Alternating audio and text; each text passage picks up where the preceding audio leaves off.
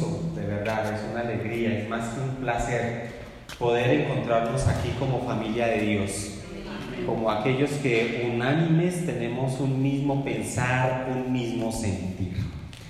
Así que el Señor nos ha elegido hoy para poder trazar su palabra, para poderles traer palabras de vida, palabras de aliento, pero palabras que también nos hagan pensar en qué estamos, en qué punto vamos. Muy bien, queridos hermanos, antes de abrir la palabra de nuestro Señor, vamos a inclinar nuestro rostro y vamos a orar.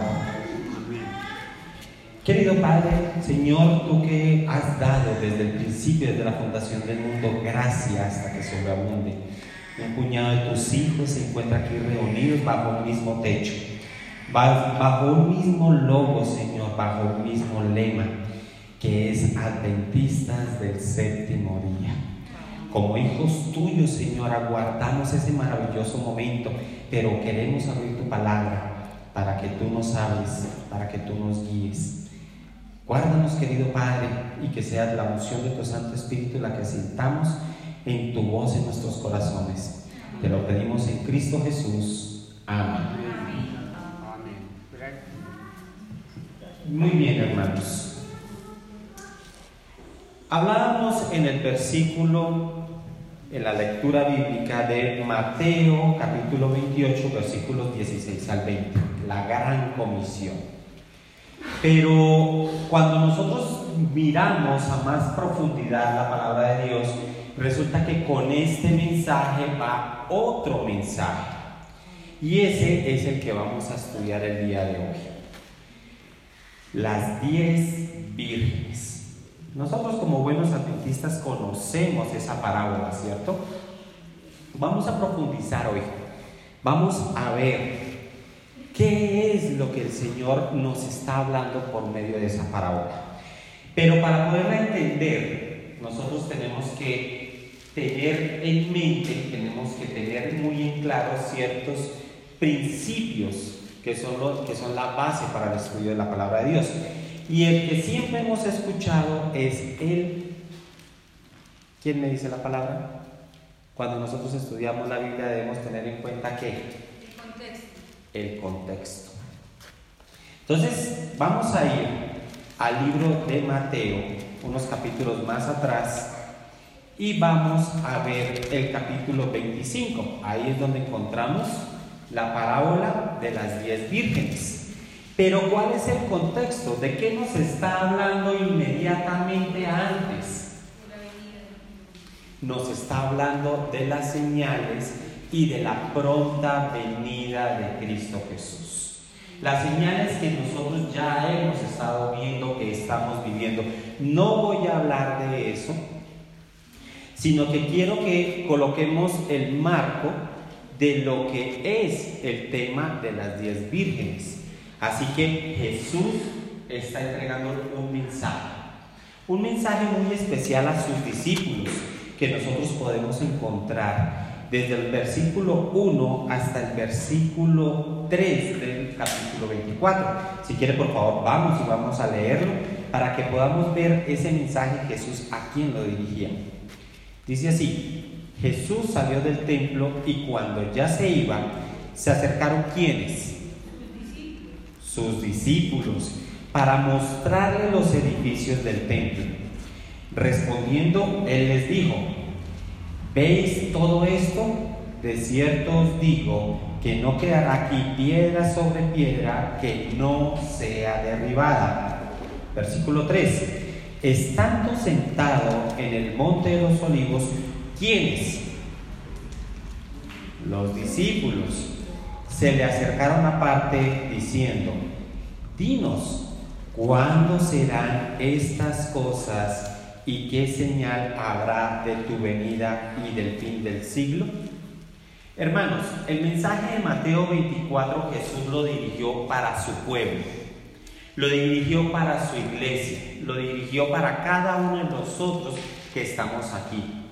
Y lo dio con el fin de que nosotros no nos confundamos de que nosotros no, no nos dejemos confundir, ni mucho menos nos dejemos engañar, porque el enemigo actualmente está llevándonos a caminos equivocados. Nos está mostrando señales por otros lados que no tienen nada que ver con la palabra de Dios. Pero si nosotros seguimos estudiando lo que dice Mateo, Jesús seguía mostrando y mostrando un mensaje que nosotros tenemos que proclamar. Ahora después de ello, vemos que viene la parábola de el siervo infiel. Pero después de esa parábola del siervo infiel, viene la parábola de las diez vírgenes. Queridos hermanos, el, el tema central de las diez vírgenes está en las bodas del Cordero. Y como nosotros ya sabemos, las bodas del Cordero es un evento que va a suceder cuando qué? Cuando Cristo venga. Así que no se ha perdido esa línea de Mateo 24 con Mateo 25. Así que en ese marco de las bodas del Cordero, ¿qué tiene que suceder en una boda? Vamos a ver mínimo cuatro secretos que nos está encerrando la parábola de las cuatro vírgenes. Primer secreto, la invitación. Cuando nosotros somos invitados a un evento, sea, eh, un matrimonio, una graduación, unos cumpleaños, ¿qué es lo que nos llega a nosotros? Una invitación. Pero esa invitación significa que nosotros ya somos partícipes de ese evento? No. Porque nosotros recibimos, pero ahora ¿qué nos toca hacer? Ir, aceptar esa invitación. Queridos amigos y hermanos, lo primero que el Señor está ahorita haciendo es mandando invitaciones para ese magno evento. Eso es lo que Él nos está diciendo. Vayan, busquen a los invitados, díganles que el Cordero ha preparado una gran fiesta pero que esa fiesta solamente sucede cuando Él venga. Pero para cuando Él venga, ya tenemos que estar preparados. Tenemos que estar listos, tenemos que tener ya el traje comprado, tenemos que estar ya lavaditos, peinaditos, perfumaditos, listos para poder entrar a esa gran fiesta. Así que primer secreto, invitados. Querido amigo y hermano, Cristo Jesús te está invitando el día de hoy a que hagas parte de este gran pueblo. Si tú y yo que hemos aceptado a Jesús en nuestras vidas, en algún momento, 5, 10, 15, 20 años, yo ya para la honra y gloria de mi Señor, yo llevo 20 años de haber aceptado el Evangelio Adventista. Y es un gran gozo. Duras y maduras que han venido a mi vida, sí, claro han venido muchos problemas, han venido muchas bajas en mi vida espiritual. Pero eso es lo que Dios, es la promesa que Él nos deja. Nunca van a estar solos. Siempre Jesús estará de nuestro lado. Entonces, la invitación.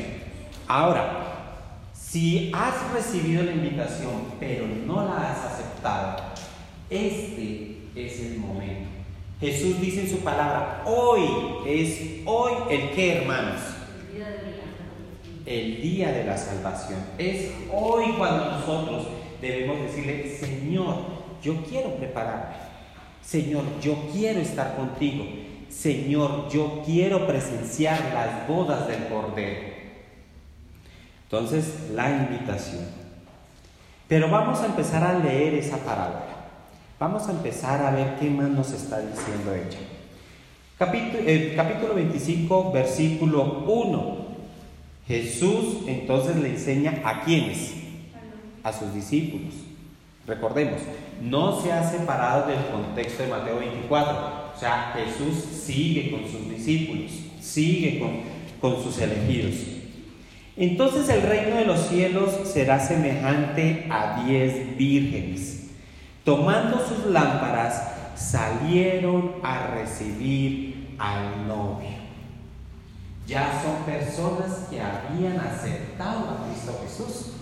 Son cristianos adventistas que todos los días, cada santo día de reposo, cogen su lámpara. ¿Qué, qué significa la lámpara?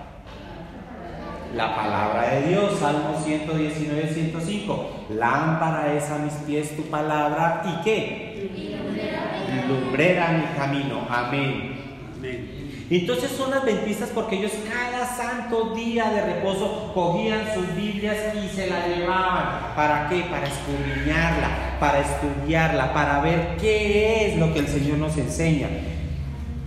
Y todo con el fin de qué? De recibir al novio. Ese es nuestro objetivo. Por eso es que nosotros luchamos y buscamos cada día ser aceptos ser agradables ante la presencia del Señor. Porque queremos estar en el reino de los cielos. Amén. Amén. Versículo 2. Cinco de ellas eran prudentes y cinco insensatas. Las insensatas, tomando sus lámparas, tomaron consigo, no tomaron consigo aceite pero las prudentes tomaron aceite en sus vasijas juntamente con sus lámparas.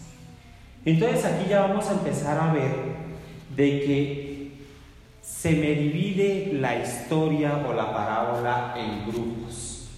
Entonces tenemos un grupo que son las vírgenes. Pero si nosotros vemos muy bien bajo la luz de la palabra del Señor, ¿qué significan las vírgenes? la iglesia. O sea, vírgenes en la Biblia significa iglesia. Pero ¿quién es la iglesia? Nosotros. Nosotros estamos conformando un cuerpo que bajo la luz de la palabra de Dios se le llama vírgenes. Pero ahora resulta que nosotros como pueblo vamos a ver que hay características principales, que es Ambas, ambos grupos tomaron sus lámparas. Pero hubo un grupo que ¿qué hizo? No, ¿qué? No tomó aceite. En cambio el otro grupo sí. Ahora, queridos hermanos, ¿qué significa el aceite? Vamos a ir rápidamente al libro de Zacarías. Libro de Zacarías, capítulo 4.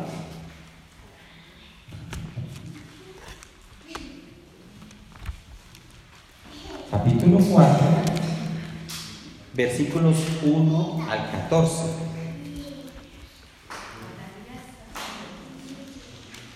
Zacarías capítulo 4, versículos 1 al 14. Dice así. ¿Lo, ¿Lo, hemos encontrado? Amén. Amén. Volvió el ángel que hablaba conmigo y me despertó como a un hombre a quien se despierta de un sueño y me preguntó, ¿qué ves? Respondí, veo un candelabro de oro macizo con un depósito arriba, con sus siete lámparas y siete tubos para las lámparas que están encima de él. Junto al candelabro hay dos olivos el uno a la derecha del depósito y el otro a su izquierda.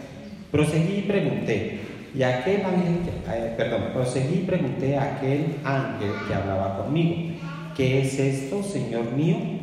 Y el ángel que hablaba conmigo me respondió, ¿no sabes qué es esto? Le dije, no, Señor mío.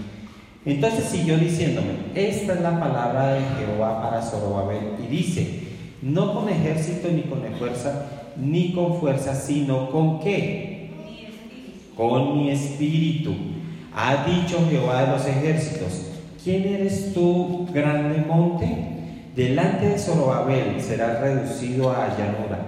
Él sacará la primera piedra entre aclamaciones de, qué bella, qué bella es. Después me fue dirigida esta palabra de Jehová. Las manos de Zorobabel echarán el cimiento de esta casa y sus manos la acabarán. Así conocerás que Jehová de los ejércitos me envió a vosotros, porque los que menospreciaron el día de las pequeñeces se alegrarán al ver la plomada en la mano de Zorobabel. Los siete son los ojos de Jehová que recorren toda la tierra. Hablé más de una vez y le pregunté, ¿qué significan los dos, estos dos olivos que están a la derecha y a la izquierda del candelabro? Y aún le pregunté de nuevo, ¿qué significan las dos ramas de olivo por las que los dos tubos de oro vierten el aceite dorado? Él me respondió, ¿no sabes qué es esto? Yo dije, no, Señor mío.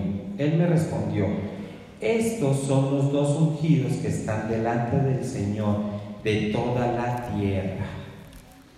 Así que nosotros, al ver este relato de Zacarías, podemos concluir que el aceite significa que el Espíritu del Señor.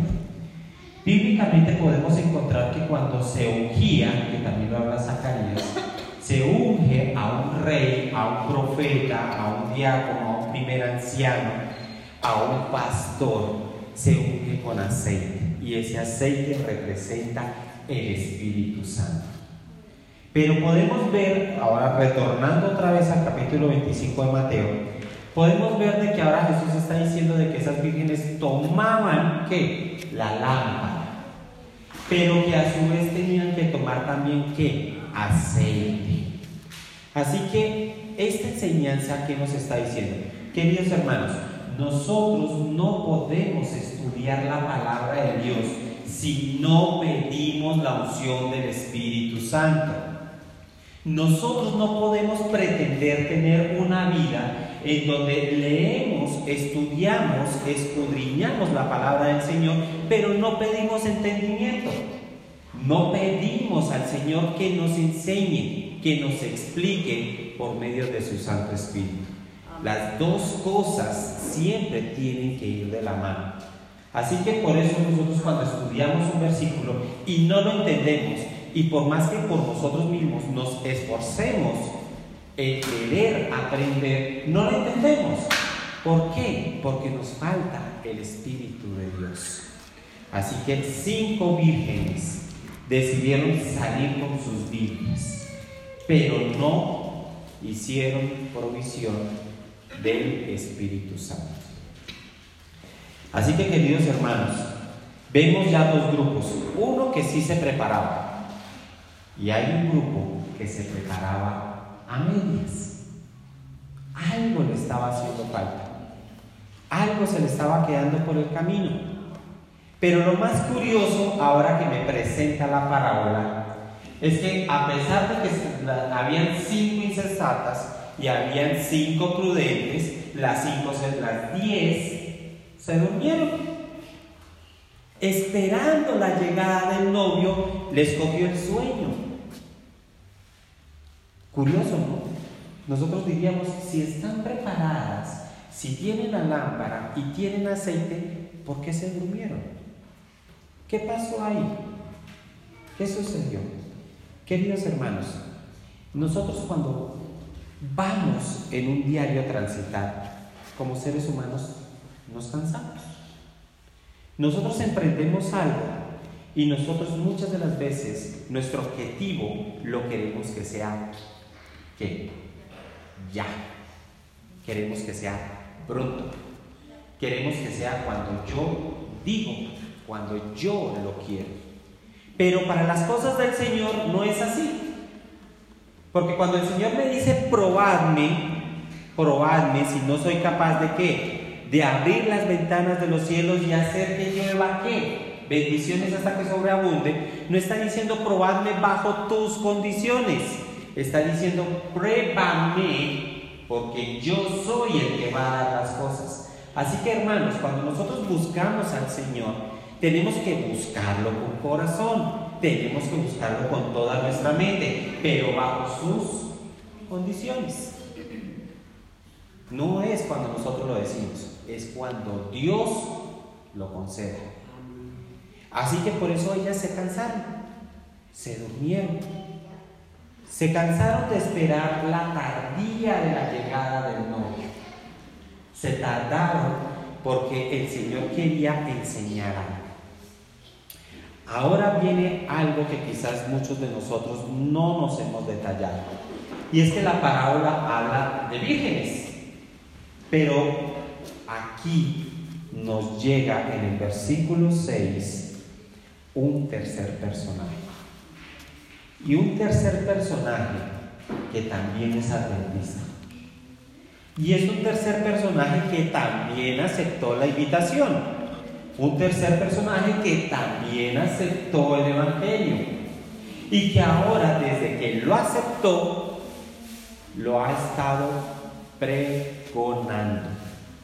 Y es en el versículo 6, en donde vemos al pregonero. No tiene nada que ver con las vírgenes. Es un tercer personaje que Jesús colocó ahí, en ese punto. ¿Qué es la función del pregonero? En el antiguo Israel hacían igual que las planideras, que nosotros sabemos quiénes son ellas. ¿Conocemos quiénes son las planideras? ¿Sí? ¿Quiénes son? Exacto. Cuando había un funeral, estamos hablando de la cultura judía, había un funeral, entonces los dolientes, o sea, la, familia de la persona que falleció, le pagaba a unas mujeres para que ellas lloraran durante todo el sepelio. Allá se les llamaban planideras. Pero cuando eran bodas, contrataban a los pregoneros. Y los pregoneros eran aquellas personas que iban delante de los novios diciéndole, aquí vienen los novios, abran paso, prepárense, aquí llegó, aquí llegó. Nosotros vemos en el versículo 6 que está haciendo su trabajo, está proclamando que llegó el novio, pero aquí viene algo interesante que nosotros como adventistas del séptimo día conocemos como el clamor de la medianoche. Hemos escuchado quizás este concepto y de pronto lo tenemos en claro, pero de pronto no. ¿Qué es el clamor de medianoche? Pues precisamente es el mensaje que está dando el pregonero. Ese es el mensaje que tú y yo tenemos que estar haciendo en este momento.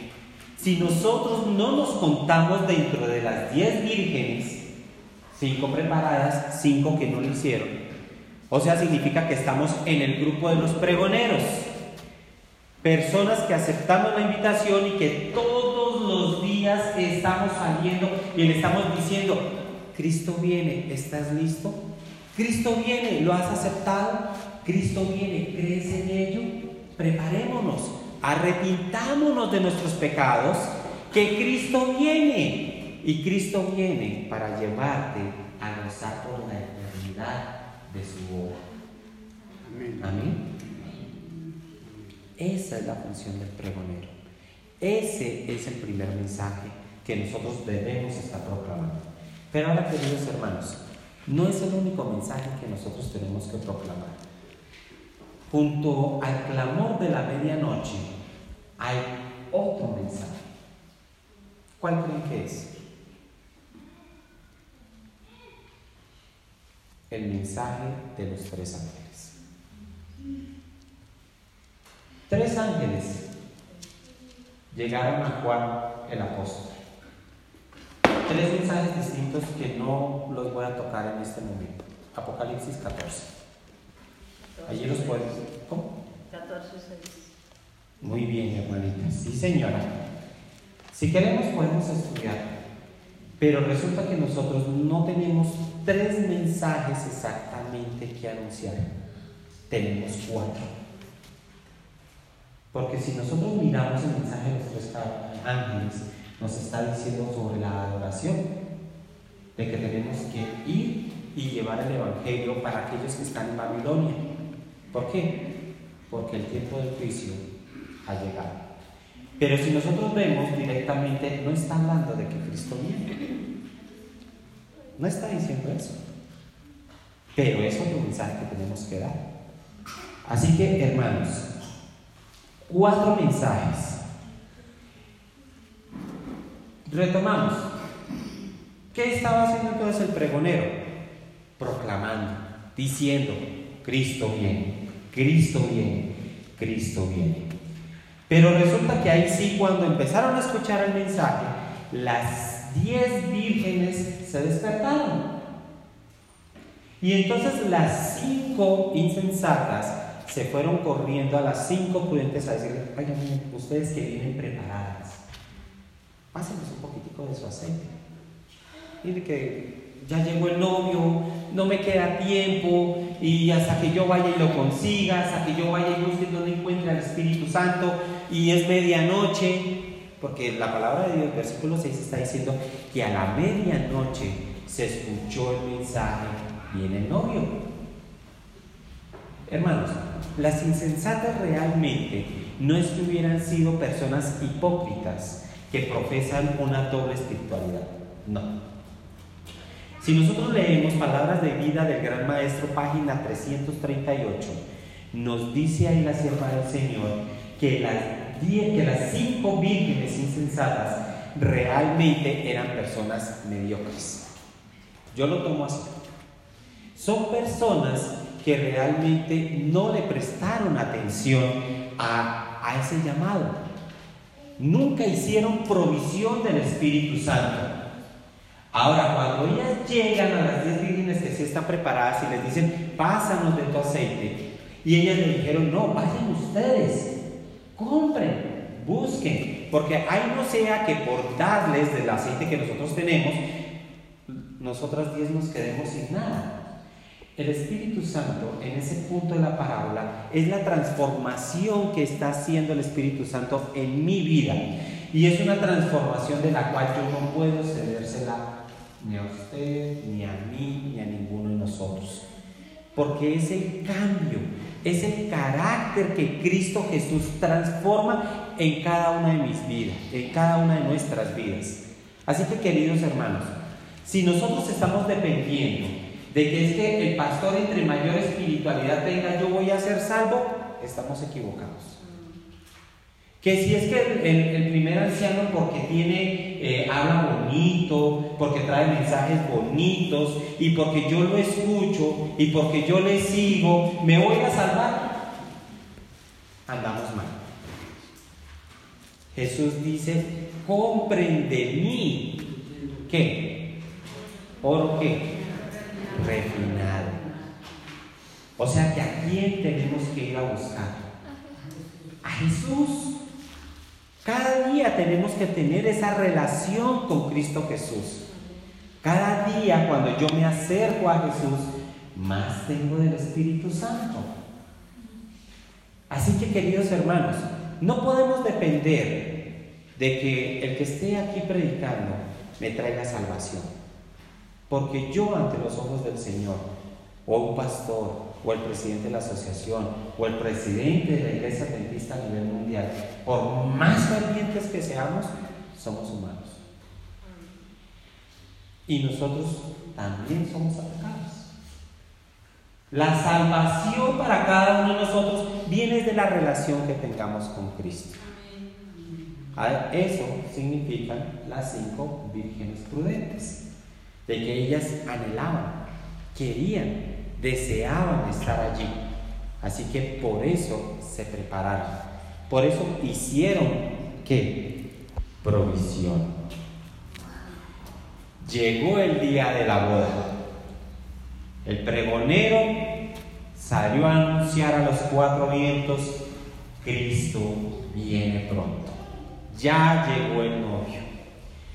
Muchos otros quizás nosotros estaremos ahorita dormidos, porque hemos escuchado este mensaje durante años, años y años y no ha llegado.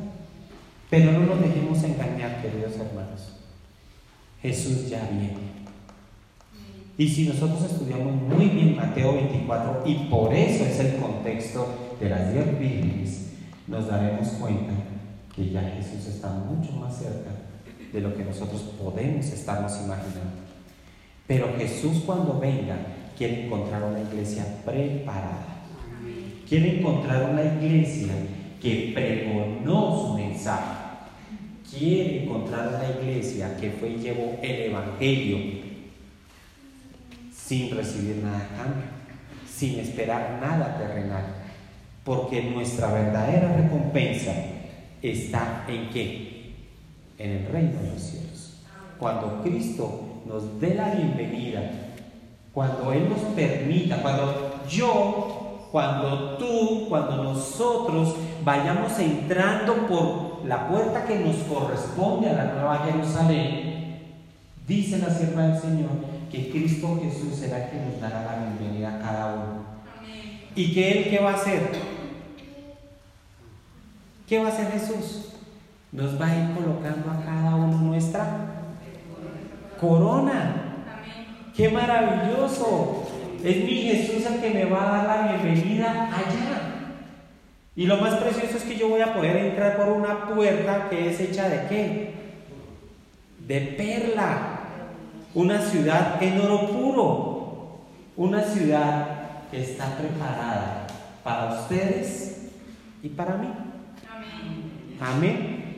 Así que queridos hermanos, no podemos quedarnos dormidos. Es el momento, es el tiempo en que cada uno, como iglesia, como hijos del verdadero Dios único y altísimo, salgamos a pregonar sus mensajes. Ese es el mensaje principal de las diez vírgenes. La invitación, las vírgenes sensatas, las vírgenes fatuas y el pregón. Entonces, ¿a qué grupo pertenecemos? ¿Estamos en el grupo que está a las puertas? ¿O que ya está adentro y que está cogiendo el sueño? ¿O que está adentro y está más despierto que nunca? ¿En qué grupo estamos? ¿En qué grupo estás? Meditemos. Pero tengamos en cuenta una cosa. Ya viene el novio. Y eso nada lo va a cambiar. Amén. Que Dios les bendiga. Vamos a entonar nuevamente las, para terminar este culto, vamos a entonar nuevamente las estrofas del himno.